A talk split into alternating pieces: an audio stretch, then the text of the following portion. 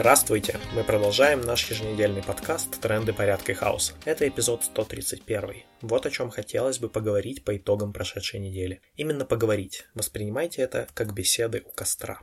Ну, во-первых, уже очевидно, что количество военных конфликтов в мире нарастает. Вообще это очень нехорошая тенденция, которая может сигнализировать о приближающейся очередной мировой войне, но об этом в другой раз. Наше внимание по понятным причинам в основном приковано к двум из этих конфликтов. К войне Израиля против Хамас и к войне России против Украины. Интересно поразмышлять об анархистском отношении к обеим. Конечно, многое уже было сказано об этом, но тем не менее. Итак, есть ли разница между этими войнами? В обоих случаях между собой воюют государства. Ну, то есть Хамас это, конечно, такое квази-государство, но все основные признаки все же есть. И традиционно анархисты в таких случаях занимали позицию «оба хуже» и «чума на оба ваших дома». То есть поддерживать не нужно ни одной из сторон, ибо их интересы совершенно не коррелируют с интересами большинства людей. Мне кажется, что если посмотреть на вот эти две войны, то к одной из них эта позиция применима, а к другой нет. В противостоянии Израиля и Хамас действительно оба хуже. С одной стороны, архаичная организация религиозных фанатиков, которые люто ненавидят все, что выходит за рамки традиционного ислама.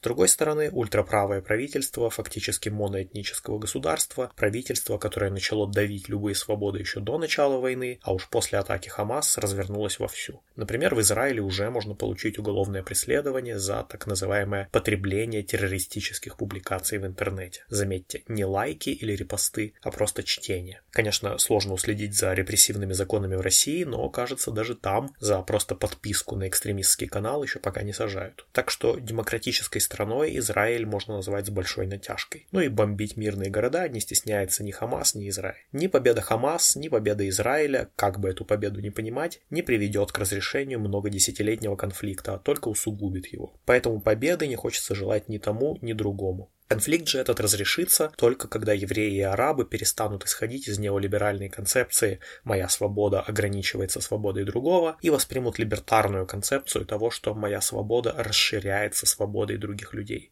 Можно либо перестрелять друг друга, либо научиться сосуществовать и видеть в этом новые возможности и новую ценность. Это как так называемые улитки у мексиканских сапатистов. Важно слышать друг друга, без этого не будет самоуправления. Кстати, на всякий случай напоминаем, что сапатисты это не только вкусный кофе, но и интересные антиавторитарные политические идеи. Читайте у нас на сайте последние новости от сапатистов в изложении кооператива Молотов. Ссылка смотрите в описании видео.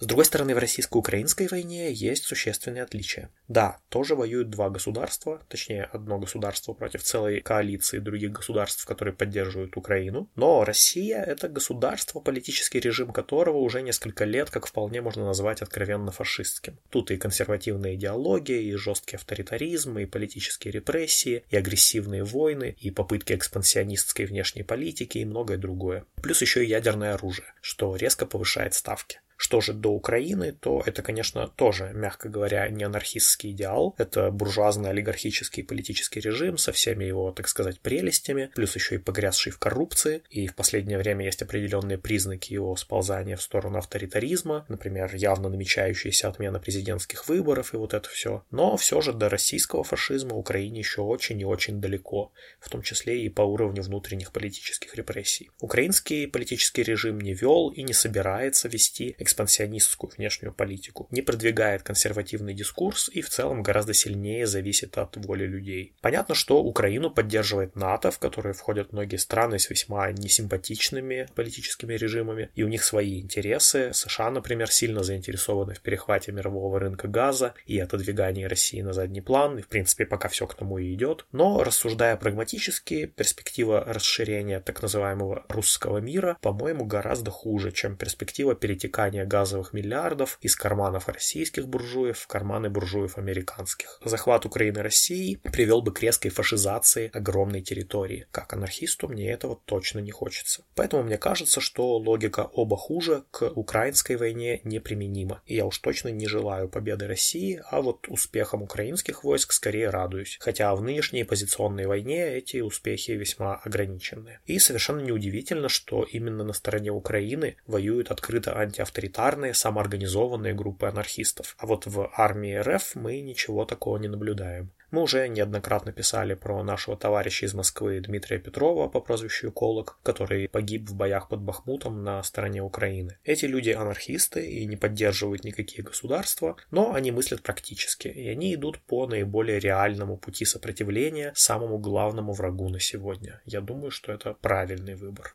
Были стены, там груды камней. Солнце делает нас каждым днем все сильней. Запах ветра, прерванный сон. Мир за гранью логичных времен Надоело молчать, надоело скорбить. Кто захочет понять то, что лучше забыть? Песни мертвых в небо летят. Ветром эхо вернется назад. Это век неспокойного солнца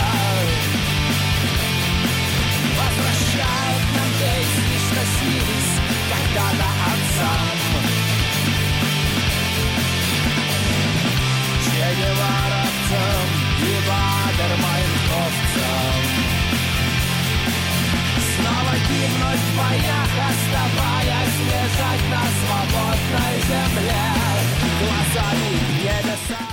еще одна важная тема, о которой имеет смысл поразмышлять, это политическая эмиграция. Вот, например, 11 ноября в Варшаве прошла антифашистская акция «За нашу и вашу свободу». Акции солидарности с российскими анархистами-политзеками регулярно проходят в Тбилиси и в других городах постсоветского пространства. И, естественно, в них принимает участие много эмигрантов из России, анархистов и антифашистов, которые бежали от репрессий или от мобилизации, или просто от давящей атмосферы авторитаризма. То есть в условной загранице сейчас русскоязычных анархистов чуть ли не больше, чем в самой России. Большинство из них продолжают политический активизм, направленный на Россию, и, конечно, рассчитывают на более или менее скорый кризис путинского политического режима и на возвращение на родину. Но возникает не вполне удобный вопрос, почему это так похоже на волну иммиграции из СССР в начале 1920-х годов? Ведь тогда тоже создавались организации, издавались журналы, люди публиковали целые политические программы, типа «Что мы будем делать когда ленинско-сталинский режим рухнет и так далее. Даже сам Нестор Махно, как известно, жил в эмиграции в Париже и вместе с Петром Аршиновым сформулировал так называемую организационную платформу Всеобщего союза анархистов. Но, как мы знаем теперь, надежды этой волны эмиграции не оправдались, и, несмотря на все их усилия, большевистский режим с небольшими трансформациями просуществовал еще 70 лет, и его падение увидели только дети или внуки тогдашних активистов. Не случится ли так и сейчас? Не бесполезна ли вся эта деятельность из-за пределов России? А, мне кажется, что нет, не бесполезна и по очень простой причине. Эмигранты столетней давности противостояли режиму, который, во-первых, возглавлялся весьма талантливыми политиками, организаторами, военачальниками и так далее, то есть нам не близки ценности и конечные цели большевиков, но организационные способности их первого поколения впечатляют, то есть Ленин, Троцкий, даже в какой-то мере Сталин — это действительно сильные и умные враги. А во-вторых, этот режим основывался на идеологии, которая была направлена в будущее. То есть при всей лживости и фальши советского государственного капитализма он все же формально а, продвигал прогрессивные идеи про освобождение человечества, свободу, равенство, братство и всемирный коммунизм. Это привлекало в лагерь большевиков сторонников со всего мира, которые исходили из логики, ну вот вроде бы прогрессивная политическая сила, и главное, у них уже есть успехи. Целая огромная страна в распоряжении.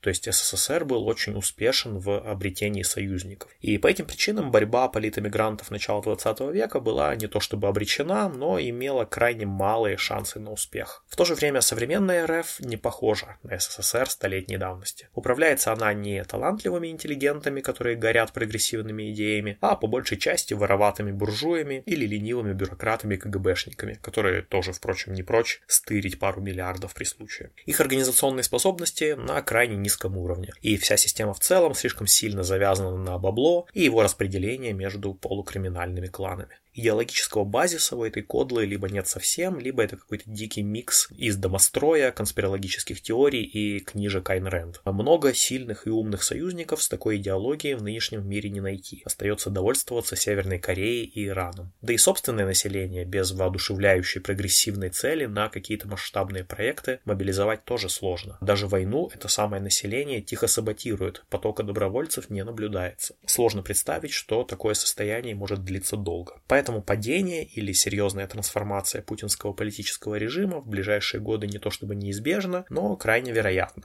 И в этих условиях поддержание активных антиавторитарных политических структур, хоть за границей, хоть внутри России, очень важно. От наших действий зависит, в какую сторону двинутся те люди, которые сейчас являются подданными так называемой Российской Федерации. Это все увидим и будем делать мы, не наши дети или внуки. Так что не нужно отчаиваться, нужно действовать. На обложке этого эпизода трендов вы можете увидеть рисунок черной кошки, выполненный белорусским анархистом Сергеем Романовым, который сейчас сидит людоедский срок за прямое действие против режима Лукашенко. Как сказал Сергей в своем последнем слове, все винтики и шестеренки репрессивной машины вместе со своим преступным руководством будут держать ответ перед народом за все причиненное горе, за пролитую кровь, за слезы близких и родных. Конец цитаты. Давайте же вместе станем такой черной кошкой, которая перейдет дорогу авторитарным репрессивным режимам, которые выросли на обломках Советской империи. Смерть или воля, тьма или свет, борьба или цепи, другой. life.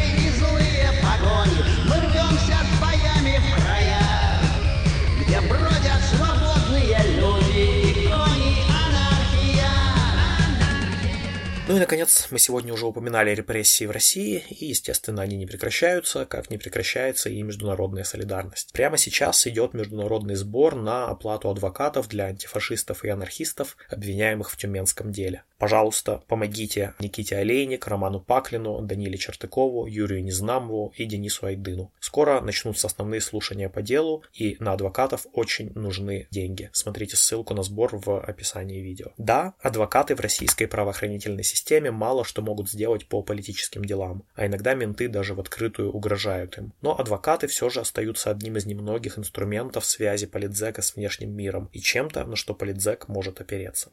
Кроме того, в российском плену сейчас находится украинский антифашист и антиавторитарный активист, наш давний товарищ Максим Буткевич. Он попал в плен, когда воевал в рядах ВСУ, и весной 2023 года российский суд в Луганске приговорил его к 13 годам заключения по ложному обвинению в убийстве мирного населения. Уже почти три месяца, как он пропал из СИЗО, и родственники, и даже адвокаты не могут его найти. Естественно, убежденного антифашиста Буткевича российская пропаганда называет нацистом. Ну и, наконец, стали известны подробности того, как ФСБ вывезла из Кыргызстана анархиста Льва Скорякина. Уголовка в России на него возбуждена просто за то, что в 2021 году он с товарищем развернул у отделения ФСБ в Москве баннер с надписью «С днем чекиста» и зажег фаера. Лев пытался через Киргизию перебраться в безопасную страну и даже успел получить все необходимые документы для эмиграции в Германию. Но сразу после этого, 17 октября этого года, его задержали сначала киргизские менты, а затем они передали Льва российским ФСБшникам. Те силой посадили его на самолет из Бишкека в Москву.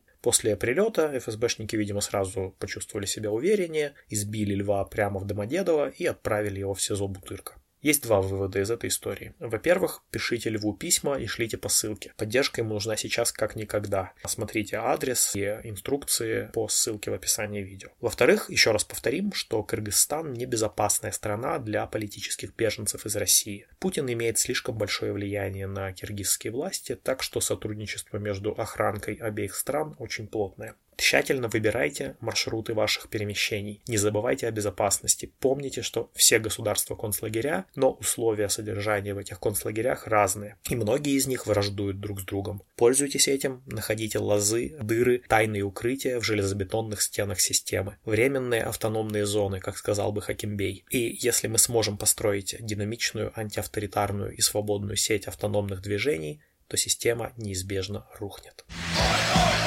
United we States together, us and skins.